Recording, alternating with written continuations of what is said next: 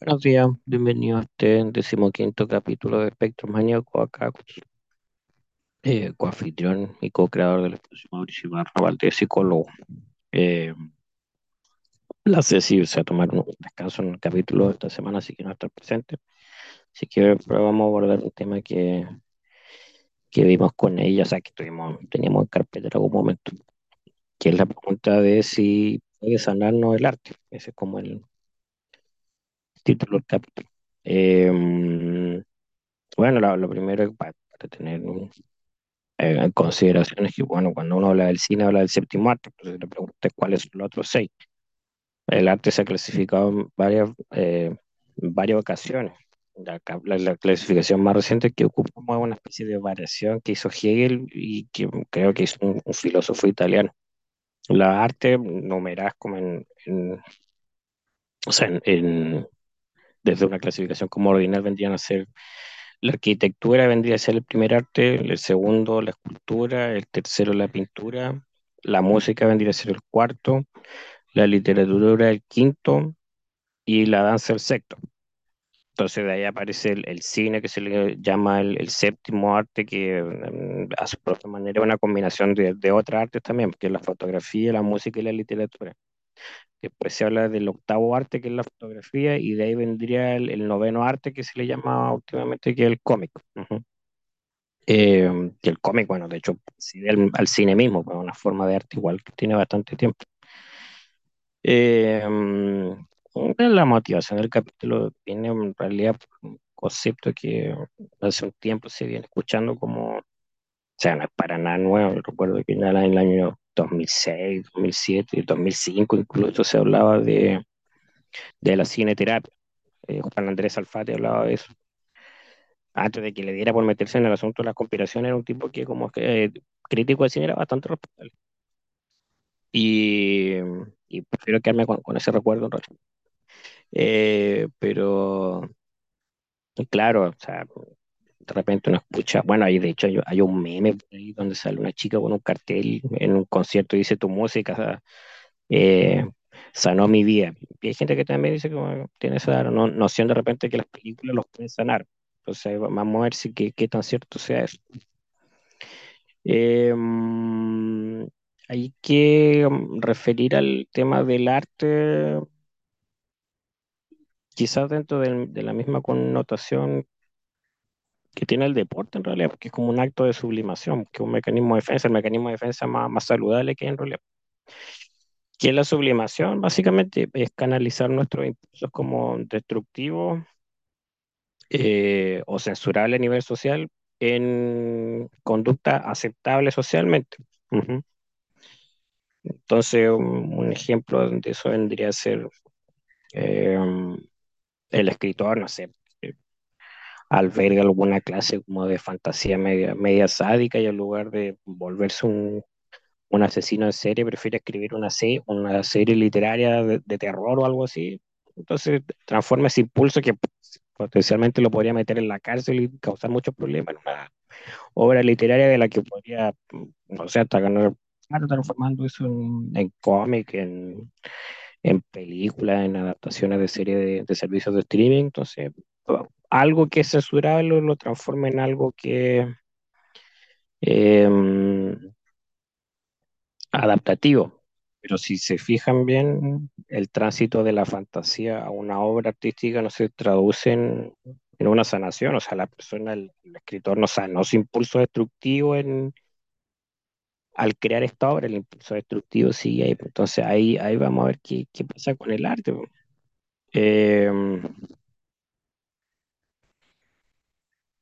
Hay mm, muchos artistas reconocidos, ocupado sus traumas para material para crear obras que son como bastante destacables y, y, se, y tiene una relación ambivalente el artista con su trauma porque, eh, bueno, como vamos a ver más adelante, eh, su, el mantener ese trauma como una herida abierta no sanada de alguna manera les permite como eh, un sustento económico importante, pero tam- también, claro, se privan a, a ellos mismos de sanar también, entonces eso es como lo, lo paradójico.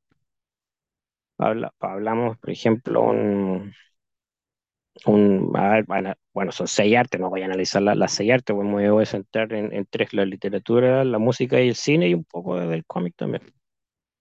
Eh, en la literatura, bueno, un, un, ejemplo que es como bien, bien conocido, bien patente y bien interesante, eh, Stephen King.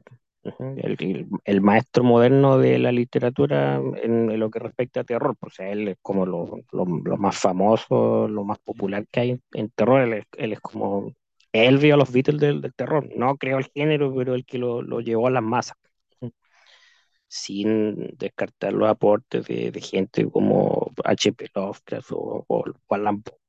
Han habido un montón de escritores entre Lovecraft y Stephen King algunos tan creativos, tan talentosos como él, pero fue Stephen King el que llegó a la masividad.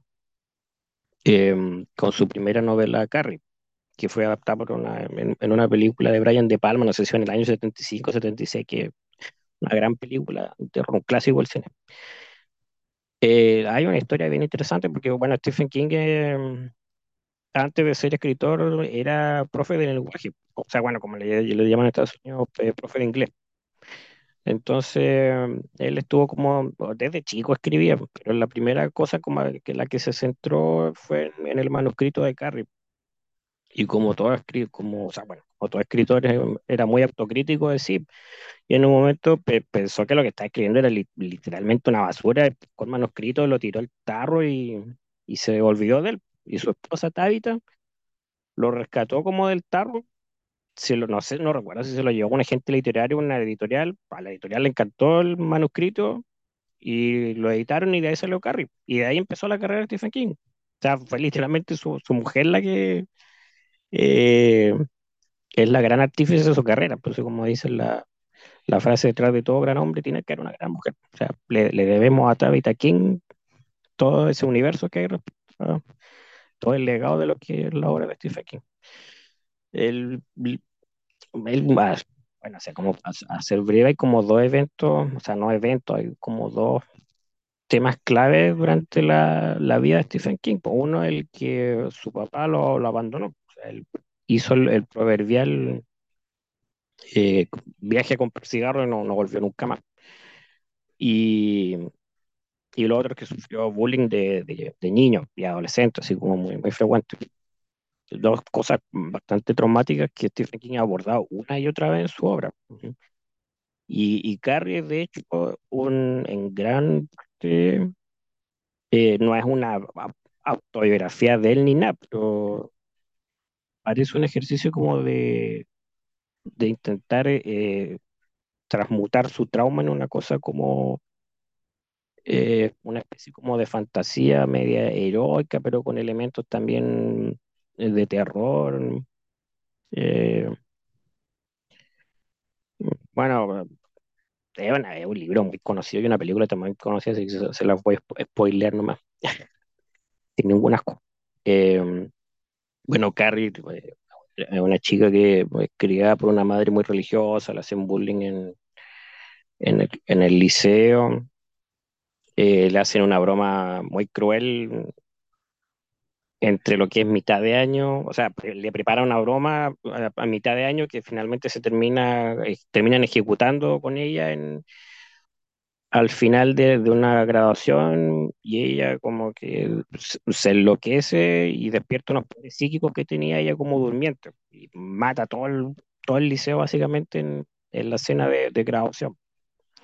Entonces el ejercicio que se produce es como que de alguna manera Stephen King se, se venga de su, sus matones que, que, enfrentó durante la adolescencia. Y quizás como para distanciarse del personaje, en lugar de hacerlo una, una adolescente, crea una adolescente. Entonces le agrega como una, una riqueza en realidad a la obra. Porque el personaje principal de Carrie es una, una chica, no, no es un, un, adolescente. Entonces eso es como, aparte que habla de, de temas como la eh, el inicio de la sexualidad también, la crueldad entre las mujeres. Bueno, y la mamá de Carrie, una fanática religiosa, y Stephen King no se crió con, con la mamá de, él, al menos no era una, mujer con esa característica. Entonces, claro, de alguna manera, eh, Stephen King produce una especie de acto como de, de disociación, en lugar de, eh, de hacer una biografía de él, se desplaza desde el, de, su, a lo mejor su adolescente herido hacia un adolescente herido. Eh, según tengo entendido, tiene un libro que sí es más literal, donde ahí ya como ejecutó su fantasía como completamente y era un adolescente donde chico se venga de, su, de los matones y lo agarra a balazos. Creo que el libro se llama Ira, Rage. Pero mm, de hecho el libro ya, ya no se lo, descontinuó porque Stephen King sabía que era un contenido como muy preocupante y muy perturbador y más, más además porque en Estados Unidos había una, serie de incidentes de ese tipo, entonces claro, ya ya eso ya no implica una sublimación, sino que casi una concreción de una fantasía que el mismo Stephen King consideró que era inadecuada y claro, comparándolo con Carrie, Carrie es una versión mucho más eh, elaborada, pese a que es tu primer libro y claro, es como, no es tan sofisticado como las cosas que hizo después. Bueno, una cosa que le dicen a los escritores siempre es como escribe de lo que sepa. Entonces, como decía él, era profesor de lenguaje, entonces tiene un... Es bastante común que los personajes de Stephen King en sus cuentos sean profes de lenguaje. Pues hay un libro, de hecho, que como el protagonista principal es que es La Zona Muerta, que no tiene nada que ver en realidad con... Es un libro muy, muy interesante. No tiene mucho que ver con la vida de Stephen King, salvo el hecho de que el protagonista es, casi un héroe en realidad, es un profe de, esta área, de esta especialidad. Entonces, como es bien interesante. Christine también es otro libro donde ya sí, ahí ya abiertamente ocupa un, a un adolescente. Christine es bastante parecido a Carrie, pero eh, no es tanto el adolescente que tiene poderes, sino que él como que de, alguna manera ocupa como una especie de instrumento de, ejecutor de su torturador a un, a un auto. El, el, libro como que deja como entrever de que el auto en realidad es quien man, manipula al personaje principal, este chico traumatizado que se llama Arnie. Eh, como que se queda como sin, sin, sin, mayor empuje como la mitad del libro, entonces en realidad Carrie es mejor que, que Christine. Eh, y otro libro donde también aborda eh, bastante lo del matonaje en It, eso. Eh, bueno, lo, o sea, bueno, y más quien la conoció por el personaje Pennywise, el, que es prácticamente el, el, prototipo del payaso asesino, o sea, de ahí salió todo eso. Creo, Stephen King creó un, nuevo monstruo para la galería del terror, y una cosa que es invaluable, ya hasta cuándo vamos a estar viendo siempre los, vampiros y los zombies, entonces, que alguien llegue con un monstruo nuevo, sin duda que es muy, muy apreciable. Pero, um, claro, eh, los chicos son todos ellos víctimas de matonaje y uno de los grandes villanos eh, del libro es, un matón. De hecho, el, el, matón vuelve ya de adulto y sigue haciendo cuestiones muy, muy crueles. Entonces, como interesante como ver que el, matón finalmente nunca se sana, siempre sigue siendo de alguna manera un monstruo. No recuerdo el nombre que tiene, en el libro son tres matones. Entonces, y tal, a la mitad mata a dos de ellos y, el que queda vivo después vuelve. Entonces, pero sí, es un libro bien interesante, obviamente. Me, eh, ninguna de las dos versiones en realidad le ha hecho justicia al libro. Que el libro es inmenso también, entonces. Lo mejor en realidad de la versión del 90 es la interpretación de Tim Curry, o sea, sigue siendo el mejor Pennywise que ha habido. Pero se queda corta con lo que refiere a efectos especiales. La segunda versión tiene mejores efectos especiales, pero el Pennywise tampoco es tan bueno, entonces, eso. Eh, bueno, y otro libro famoso de Stephen King es El Resplandor, que ahí eh, él aborda su trauma de, de, su, eh, de la ausencia de su padre. O sea, el personaje principal del Resplandor es Jack Torrance, también un profe de lenguaje eh, alcohólico que, que, al principio del libro se, se, habla de que él maltrató a su hijo. O sea, de hecho, le, le, le, torció y fracturó el brazo a su hijo Danny, el niño que tiene poderes psíquicos. Entonces, es una tragedia que cruza todo el libro, o sea, la, la, culpa que tiene Jack Torres por haber agredido a su, a su hijo en un acto de locura, y claro, el libro explica que también fue víctima de, de maltrato, y su papá también era alcohólico, era como que el trauma de, de su papá se traspasó casi íntegro a él. Entonces, eh, Bueno, Stephen King plantea en una entrevista que vi en el año, no sé, 2003, 2002. Eh, ahí entre lágrimas señala el poder de que Jack Torrance de alguna, de alguna manera su, su fantasía, su padre ideal, o sea, como su padre ideal va a ser un maltratador, pero él dice entre lágrimas, como bien conmovedor ese momento, donde él dice, él hubiera preferido tener un padre maltratador a no tener un padre. Entonces, que una cosa que sabemos en psicoterapia que, que es totalmente contraproducente, pues, o sea, es de hecho lo contrario, o sea, si un niño va a tener un, padre que lo agrede, mejor que no tenga padre. Pero a ese refleja harto el hecho de, de lo traumático que es que crecer sin un padre. Es un vacío importante, como vimos en el capítulo de los padres ausentes, creo que es el tercero o cuarto. Entonces, ahí Stephen King de alguna manera refleja sus traumas, lo- los transformó en, en obra. Bueno, y él es un tipo bien prolífico, eh, y un montón o sea, uno literalmente puede llenar una, pieza con libros de, de, de él. O sea, así que uno nunca se termina de juntar libros de, de este autor. Otro autor clásico es Edgar Allan Poe, uno de los maestros del, del terror, uno de los primeros. Y cuando uno empieza bueno, Edgar Allan Poe principalmente escribió cuentos cortos. Y tiene, como todo autor, tiene temas en su obra que, que se van repitiendo. Eh, bueno, y cuando uno ve que lo- los autores repiten temas, uno empieza a decir, ya, estas cuestiones deben ser traumas no tratados, porque si no, no se explica que están pegados con esto. Y hay tres cuentos de Edgar Allan Poe que son Ligeia, Berenice y Morela. Y los tres hablan de, de mujeres que son como de, de una belleza como fascinante para el protagonista, pero al correr de la segunda, tercera página enferman, caen muertas y de algún modo vuelven desde la muerte.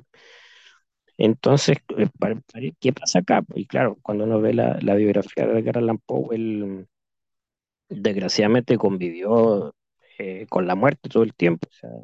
Sufrió muertes de, de parientes, creo que su primera pareja también murió y él, bueno, hay que recordar que todo esto ocurrió en los tiempos de la, de la tuberculosis, que era una cosa terrible. O sea, para nosotros el COVID fue terrorífico, pero, o sea, imagínense lo que era el, el- la tuberculosis. O sea, uno veía a alguien tosiendo sangre y sabía que ya estaba condenado a muerte porque no, no había cura para eso. Había toda una serie de recomendaciones, como que se fueran a tomar sol, se fueran de vacaciones, pero era básicamente extender sus últimos días, ¿no?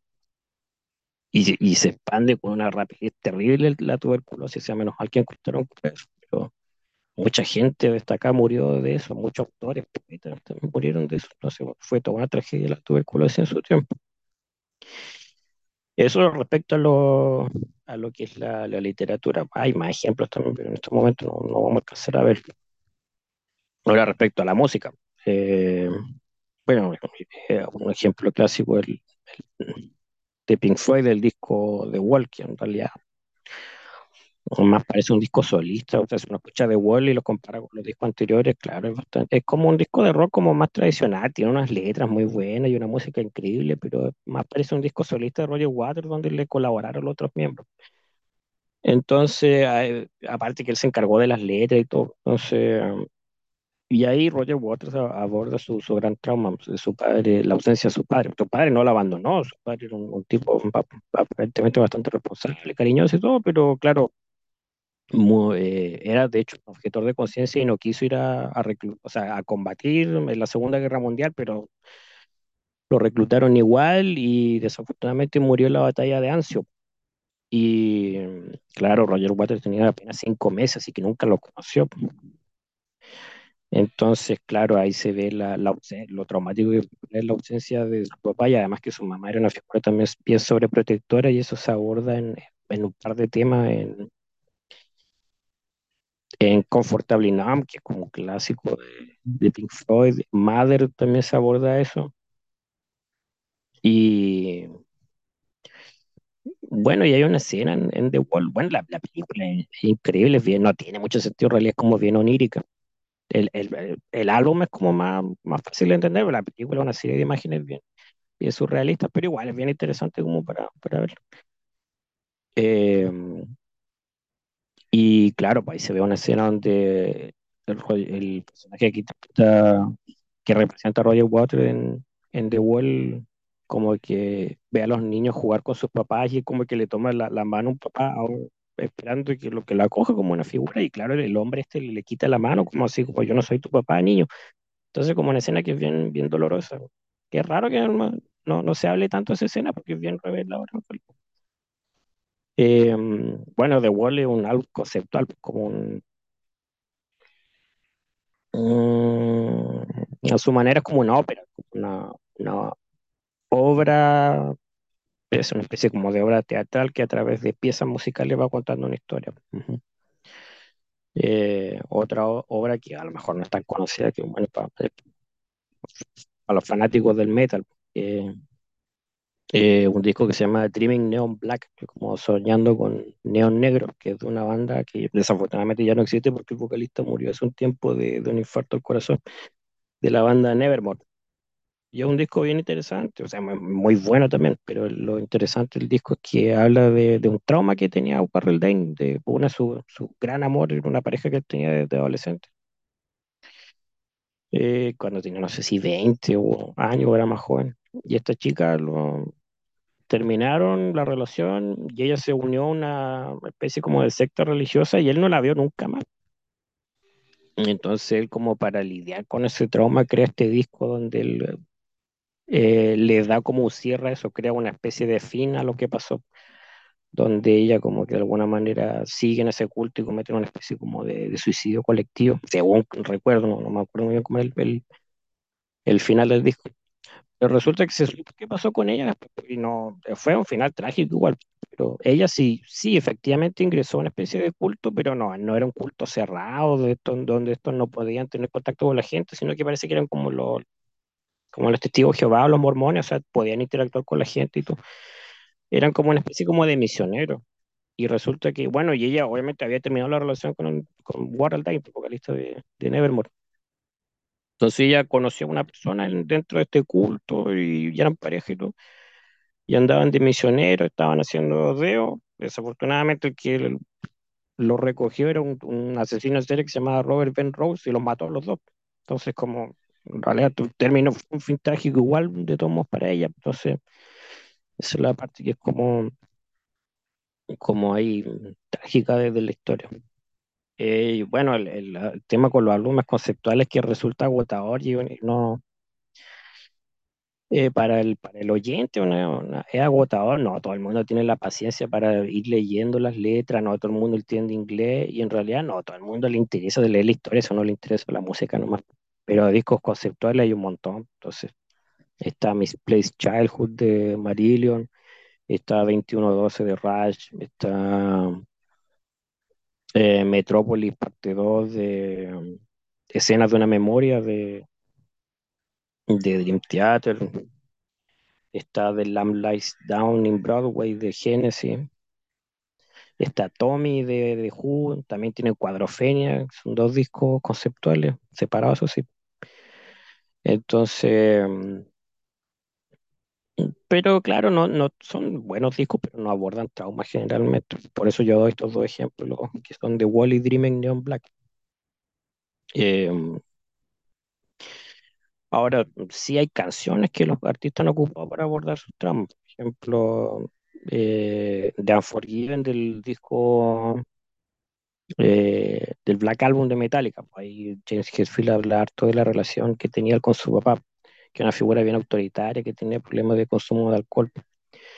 Y también le dedicó el tema a su mamá, que desafortunadamente murió de cáncer cuando él tenía como 17 años. Eh, y ese tema se llama Until It Sleeps, que ese lo, lo mencioné un poco la letra de ese tema en, el, en la página de, de Instagram, psicólogo Mauricio Barra Valdez. Eh, ese, tema está en el disco Load. Otro tema conocido que habla también de un trama Nutshell de, de Alice in Chains, que está en el. ¿Cómo se llama? Está en un EP, ah, en el EP Jar of Flies, está. Y habla de, del dolor de, de Lane Staley cuando ve que su adicción a la heroína es puesta frente a todo el mundo, pues cuando en una parte de la canción dice como eh, mi privacidad ha sido violada. Esa es como la, la parte como dolorosa del asunto. Hay otro tema igual que se llama Wings for, ah, for Mary, o sea, a las para Mary de, de Tool que sale en el disco Ten, eh, 10,000 Days, 10.000 días, que habla de, de la, de la pérdida de, de la madre de Maynard James Keenan. Otro evento traumático en realidad sobre todo porque ella no, no murió como de manera súbita, sino que fue como gradual, una, me parece una demencia, una cuestión bien, bien dolorosa para él. Eh, y otro tema que es bien famoso es el release de Pearl Jam, que sale en el disco Ten, donde Eddie Vedder habla de, eh, de su manera de, de, tramitar el trauma por, la pérdida de su papá, al igual que Roger Waters, él también perdió a su papá cuando era niño, entonces tampoco recordaba de él, entonces el papá era como una figura que él anhelaba, como que la tenía como bien idealizada, y como que trata de cerrar eso en ese tema, que es un tema bien, es notable, muy bueno, aparte que el último tema del disco es, es notable, es muy buena esa canción. Eso respecto a la música.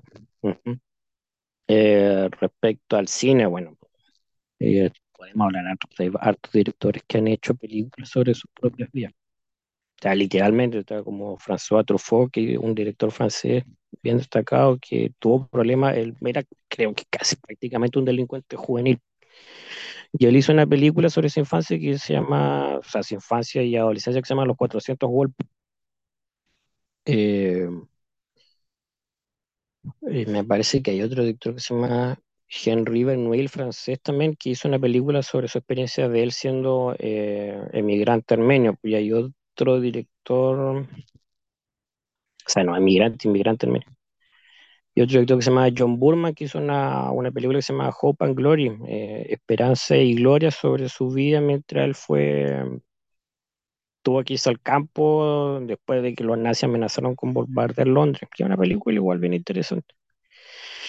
Eh, otro director que también hizo una película sobre su experiencia, sobre un trauma también, eh, Oliver Stone, que hizo Pelotón, que es una de las mejores películas que hay sobre la guerra de Vietnam y que aborda bastante bien lo que es la, el horror que fue esa guerra. otra película bien interesante, Amarcord de Federico Fellini, donde ahí aborda cómo era ser básicamente un, un adolescente en, en, plena Italia fascista. Entonces, una película que es, es bien. Es una obra maestra esa película.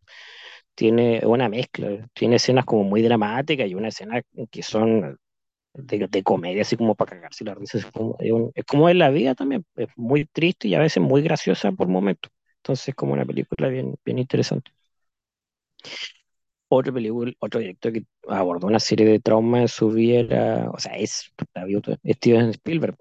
Tenía el trauma de, que sus papás se divorciaron, como que quedó muy, muy pegado con esa cuestión. Entonces hay tres películas de él que habla de eso, de la, la familia que se está fracturando.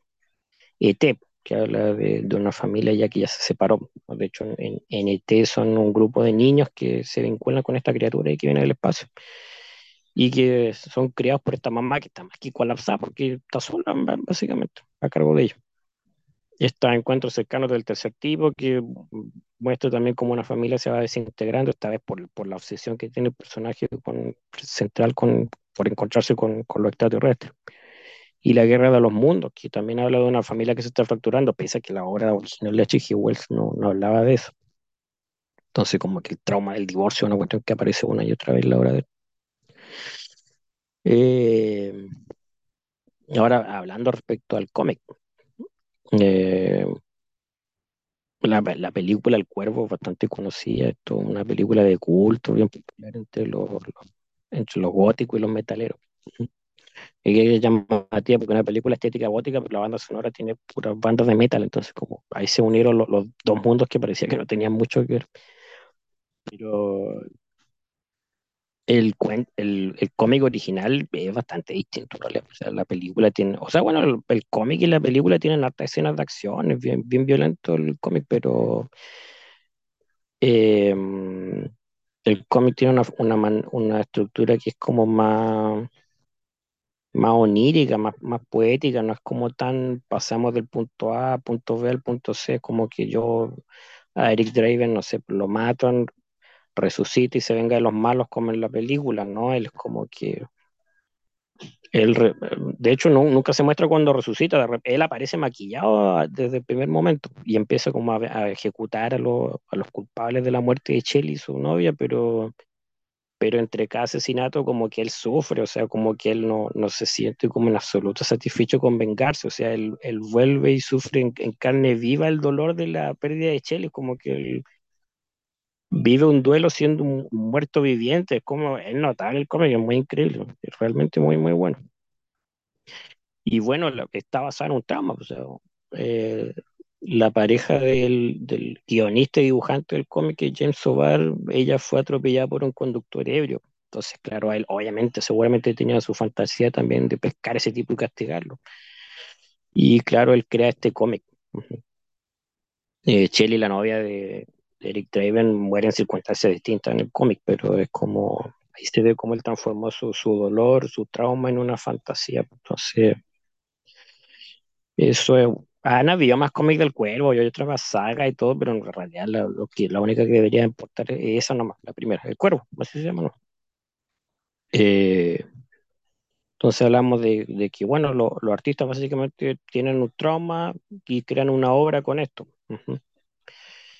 eh, que en realidad es como la, un, eh, una forma bastante como saludable como de, de lidiar con su propio o sea, todos estos ejemplos, no sé, Roger Water, Edgar Allan Poe, o sea, bueno, sí, en realidad Edgar Allan Poe no, tanto porque terminó como, pese que escribió, igual no terminó como sublimando suficiente y terminó metido en el tema del alcoholismo.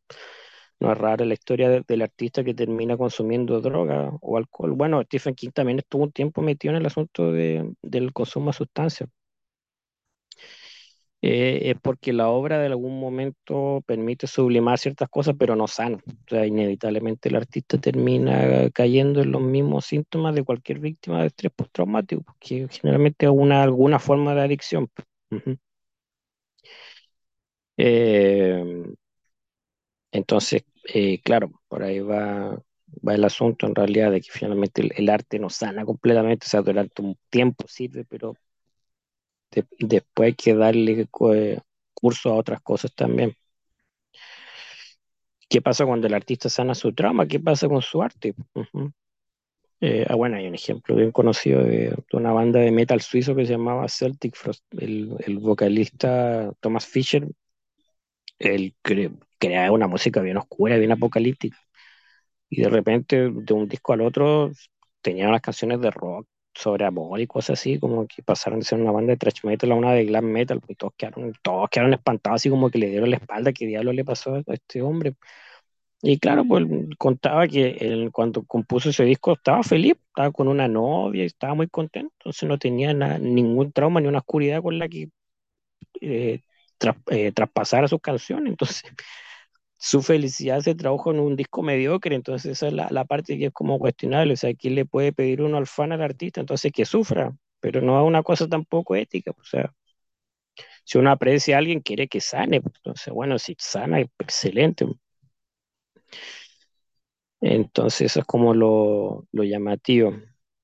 El, el, arte permite contener varias cosas, pero no, no es la cura. Eh, si hubiera que darle como un, una respuesta, en realidad el consumir arte no, no nos sana en realidad, pues no va a haber un disco que nos sane, no va a haber una película que nos sane, eh, no va a haber un libro que nos sane. A lo mejor nos va a remecer un par de minutos, un par de días, pero lo quizás más sanador es, más que consumir arte, es producir arte. O sea, quizás más que leer un cómic, hacer un cómic a lo mejor me sane más en lugar de leer un libro, a lo mejor empezar a escribir yo mi, mi propia novela o un cuento corto, lo mismo. Uh -huh. O a lo mejor esperando que un disco me sane, bueno, porque mejor yo no produzco arte y me pongo a escribir una letra y escribo música. O sea, pero siempre teniendo como la, la posibilidad, siempre ahí a, a la, eh, como a la vuelta de la esquina de que sí, sí siempre, sin duda que es, es bueno transmutar el trauma en otra cosa, pero uno tampoco debería privarse de eso también por nuestro legítimo derecho de sanar también. Entonces, claro, eso es, el arte de por sí sana momentáneamente, pero no... Y podemos de alguna manera vivir de, este trauma que está abierto, pero no debemos privarnos de nuestro derecho a sanar también. Eso es lo, lo relevante. Así que, sí, eso es como una, una pequeña reflexión. Así que eso básicamente quedamos de momento y vamos a ver cómo qué se nos viene para el próximo capítulo. Así que gracias por su atención. Nos estamos viendo, que estén bien.